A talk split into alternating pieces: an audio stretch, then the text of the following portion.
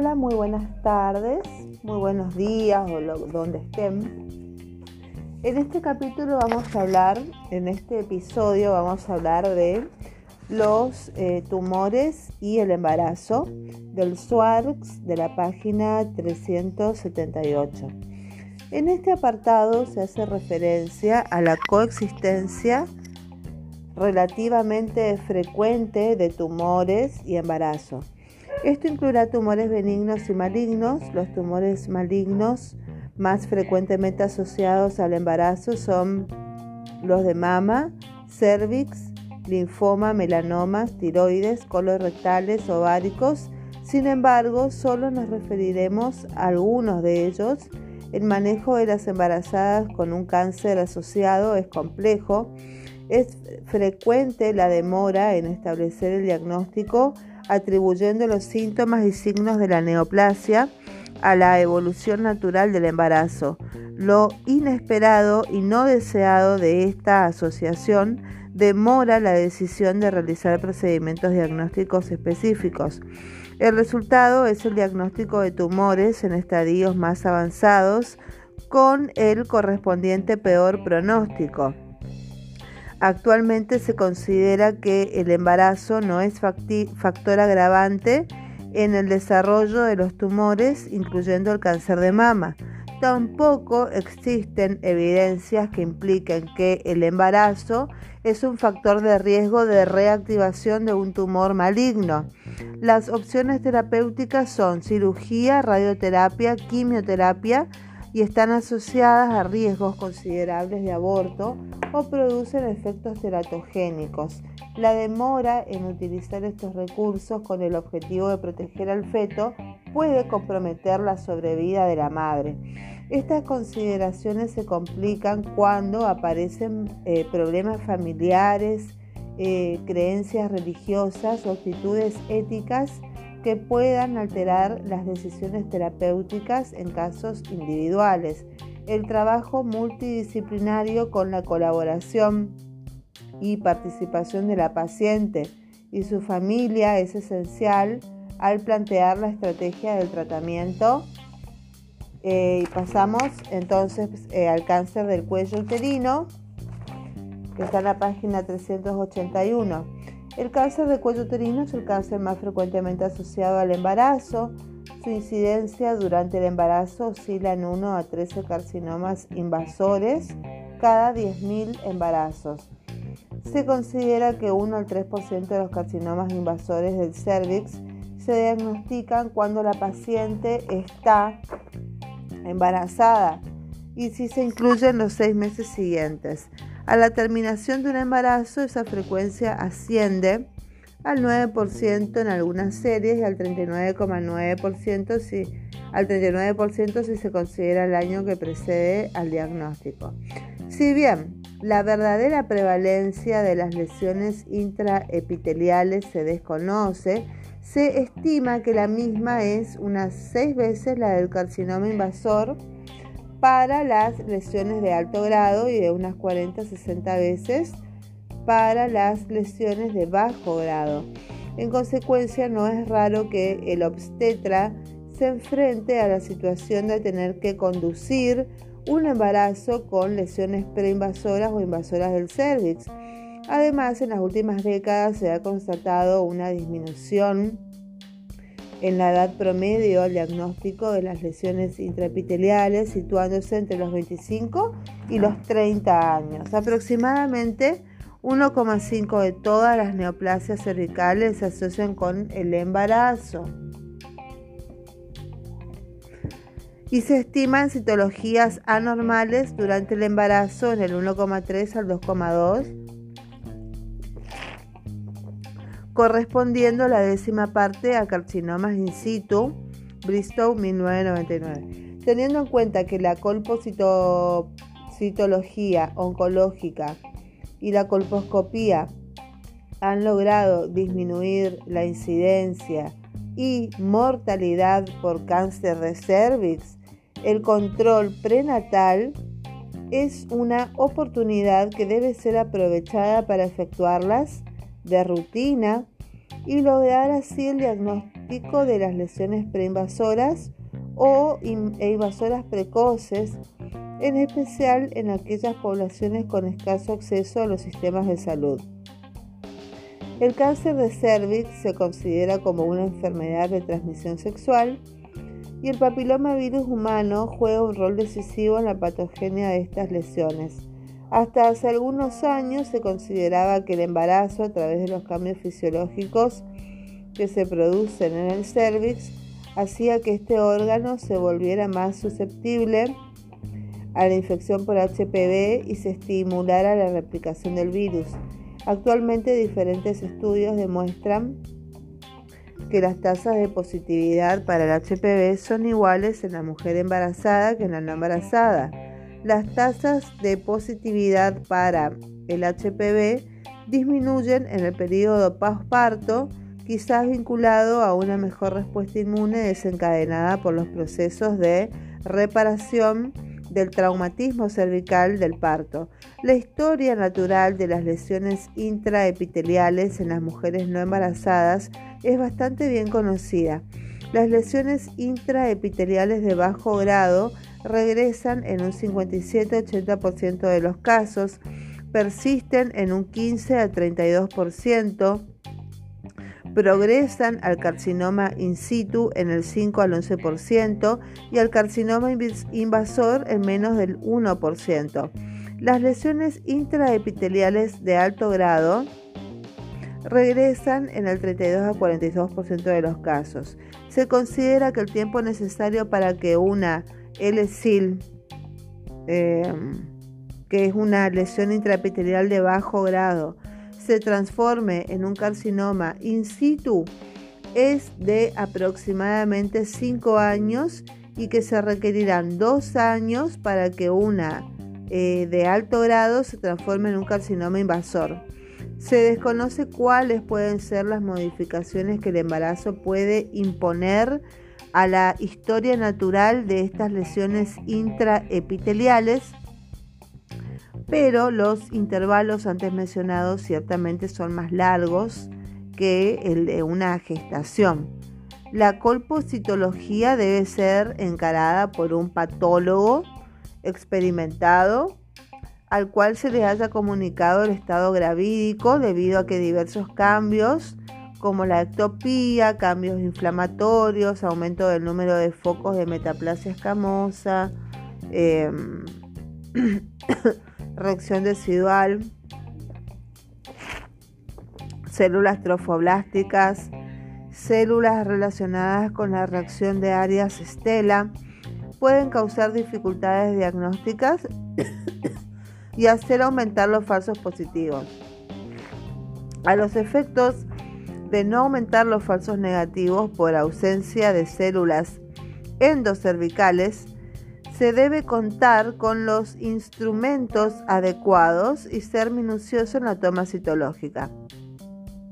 Ante una citología anormal, se debe solicitar una colposcopía. Desde el punto de vista colposcópico, el cervix durante el embarazo se encuentra aumentado de tamaño, edematoso, con un aumento en el número de la mucosa en el número de tamaño de los vasos sanguíneos, con una hiperplasia de la mucosa endocervical. La eversión de la unión escamo-cilíndrica hace más satisfactoria la evaluación colposcópica. La colposcopía permite localizar el área más anormal para la biopsia y valorar la extensión de la lesión. La biopsia colposcópica es un procedimiento seguro aunque algunos prefieren difteria hasta el segundo trimestre debido al riesgo de aborto espontáneo incidental. El legrado endocervical debe evitarse por los riesgos de sangrado y de rotura de membranas. Las imágenes sugestivas de lesiones intraepiteliales deberían ser biopsiadas a los efectos de obtener un diagnóstico definitivo debido a que la impresión colposcópica de em, eh, es de LSIL, que son lesiones intraepiteliales eh, de bajo grado se correlacionan con histologías de HSIL en aproximadamente en un 10 a 14% de los casos y debido a que es necesario descartar la invasión por HSIL, por otro caso existen autores que restringen la biopsia colposcópica a aquellas imágenes sugestivas de microinvasión, ya que consideran que los cambios angioarquitecturales del cervix durante el embarazo producen una sobreestimación de la severidad de las lesiones intraepiteliales. De confirmarse la existencia de una lesión intraepitelial por la biopsia colposcópica, la conducta es el seguimiento citológico y colposcópico cada 8 a 12 semanas, la reevaluación y manejo apropiado posparto. Existe evidencia de que el parto vaginal podría ser beneficioso para las pacientes con lesiones intraepiteliales debido a que se asiste aproximadamente un 50% de regresión de las lesiones. La conización durante el embarazo ha perdido la extensa aplicación que tenía varias décadas atrás debido a la alta tasa de complicaciones como hemorragia, rotura de membranas, parto prematuro, desgarros cervicales y a la muy eficaz evaluación de las lesiones que se logra con la colposcopía. Por lo tanto, las indicaciones actuales de la conización durante el embarazo son la presencia de microinvasión en la biopsia, en la biopsia colposcópica y la evidencia citológica persistente de invasión en ausencia de hallazgos colposcópicos, lo cual puede modificar la oportunidad y forma de tratamiento del tumor y del parto. Idealmente el momento para efectuar una conización debería ser entre las 14 y las 20 semanas a los efectos de evitar el aborto en el primer trimestre y hemorragia significativa y desgarros cervicales en el último trimestre. Eh, son frecuentes las persistencias lesionales luego de las conizaciones conservadoras y mm, efectuadas durante el embarazo. El cáncer invasor de cervix es el único cáncer ginecológico que continúa siendo estadificado clínicamente a través de la historia clínica, la radiografía de tórax, la urografía intravenosa, la tomografía axial computada con contraste intravenoso, la citoscopía y la rectoscopía. La resonancia nuclear magnética aporta información similar a la urografía y a la tomografía, pero disminuye los riesgos de las radiaciones sobre el feto. Las pacientes deben ser manejadas por un equipo multidisciplinario que incluya, además del obstetra y neonatólogos, ginecólogos, oncólogos, radioterapeutas y oncólogos médicos. Las decisiones terapéuticas deben tener en cuenta el estado de la enfermedad, la edad gestacional y los deseos de la paciente referentes a la conservación del embarazo. Era clásico hasta hace algunas décadas considerar que si el diagnóstico de cáncer de cervix se efectuaba durante la primera mitad del embarazo, este no debía influir sobre la oportunidad ni sobre la modalidad del tratamiento.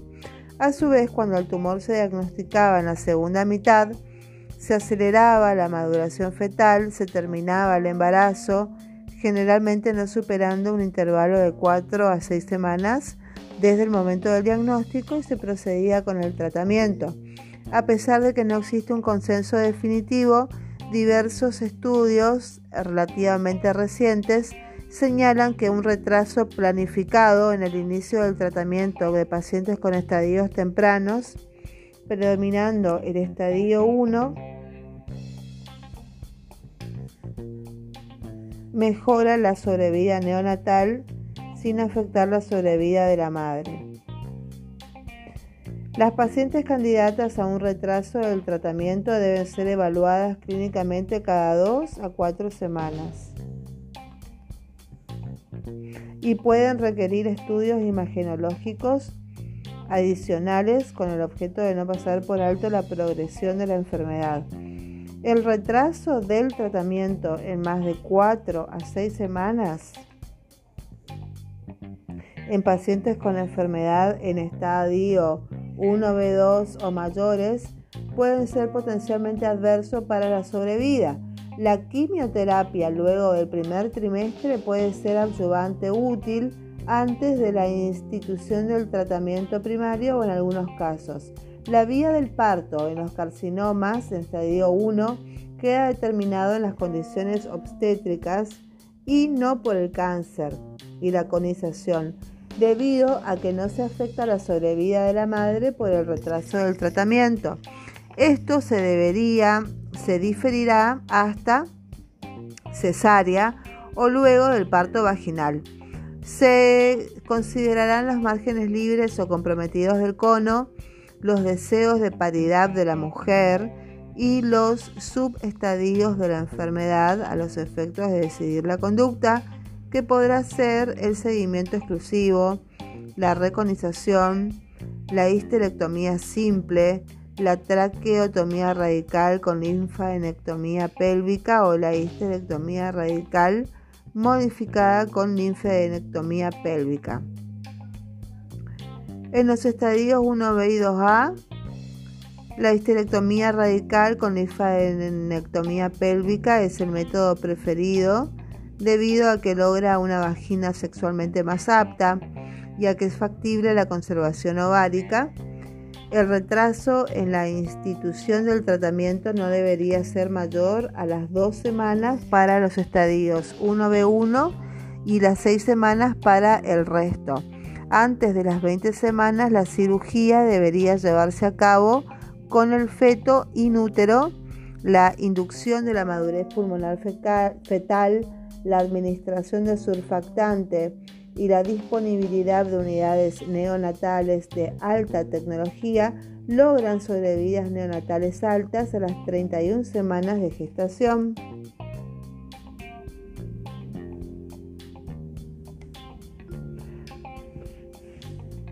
A partir de ese momento es factible efectuar la cirugía radical previa a cesárea clásica el parto vaginal en los macrocarcinomas puede aumentar los riesgos de diseminación linfática y hemática, de hemorragia, infección, desgarros cervicales y de implantes tumorales en la episiotomía.